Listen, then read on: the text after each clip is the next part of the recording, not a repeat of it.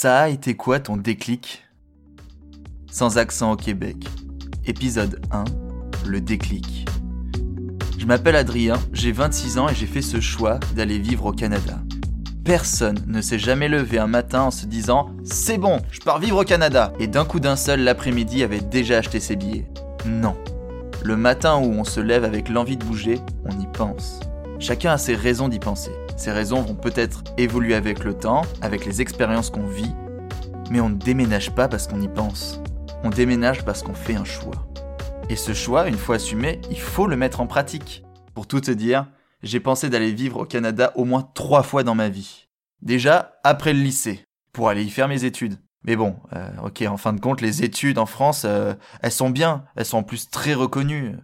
J'y ai pensé après mon projet entrepreneurial aller trouver mon premier emploi au Canada. Enfin, euh, tous mes potes, ils sont encore là, ils sont proches. Puis j'ai des engagements et des devoirs associatifs. Ouais. J'ai encore le temps. Et il y a en ce moment où je n'ai plus d'excuses. Je suis un jeune ingénieur français avec deux ans d'expérience professionnelle au CV, le premier palier apprécié à l'embauche. La majorité de mes amis sont maintenant en couple et je dois apprendre à vivre pour moi-même. Et cette année, je n'aurai plus autant d'engagements et de devoirs associatifs, alors c'est le moment.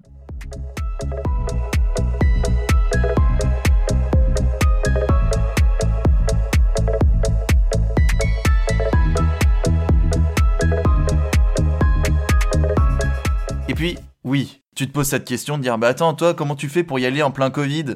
Eh bien, j'ai cette chance d'être franco-canadien. J'ai la citoyenneté canadienne par droit du sang, ma mère étant elle-même québécoise. Oui, j'y allais l'été pendant les vacances. Oui, je n'aurais quasiment aucune contrainte administrative pour entrer sur le territoire.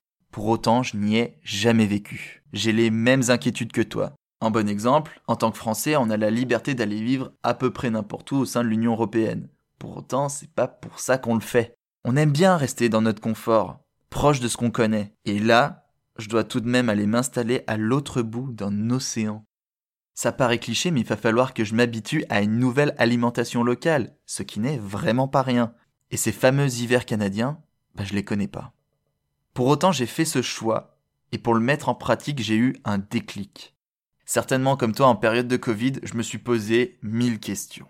Comme je le disais plus tôt, j'avais fait le calcul, je me disais que cette année c'était la bonne, je le sentais pour fin 2021, juste après la remise de diplôme de mon frère, voire au plus tard début 2022, j'irai vivre au Canada. J'en avais très envie, mais c'était qu'une envie, donc une pensée profonde. Ça a été un choix quand j'ai eu le déclic au travail.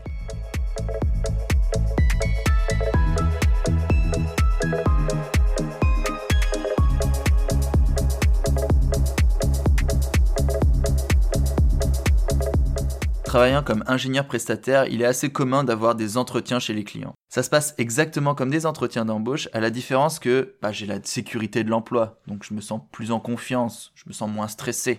Celui-ci, il se passait à Grenoble. Et moi j'habite à Lyon.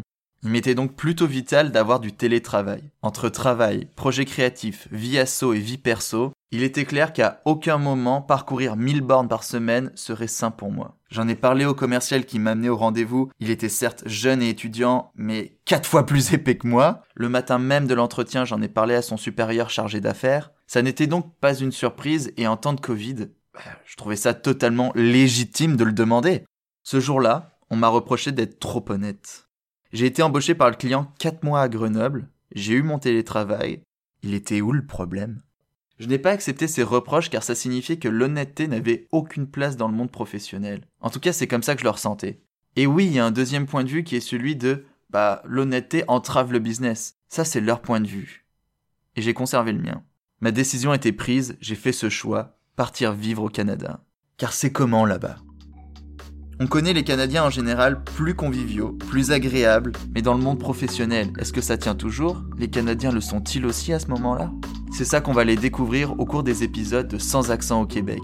Si tu te poses les mêmes questions que moi au cours de ce premier épisode, voir si tu t'en poses plus, abonne-toi à Sans accent au Québec en podcast, mets-y une bonne note et laisse un commentaire. Toutes les musiques qui composent la bande originale de ce podcast a été composée par mon ami 3VTR. Je t'invite à aller découvrir tous ces sons sur les plateformes de streaming où tu écoutes le podcast et à le suivre sur Instagram à 3VTR Musique. Tu peux aussi m'écrire sur Instagram à adrien.btr Barbochet, je répondrai à toutes les questions pourvu que tu puisses faire les choix qui te permettent d'avancer demain. En tant que moi du futur, je rajoute cette note, j'ai beaucoup parlé de Canada et Canadiens, mais finalement ça serait plus juste de parler du Québec et des Québécois. J'ai pas rectifié pour le podcast, je voulais laisser tel quel, mais pour la suite je ferai plus attention. Tu viens d'écouter Sans accent au Québec, un podcast que je réalise fièrement moi-même, Adrien Barbeau-Cochet. Ah, mais c'est ouvert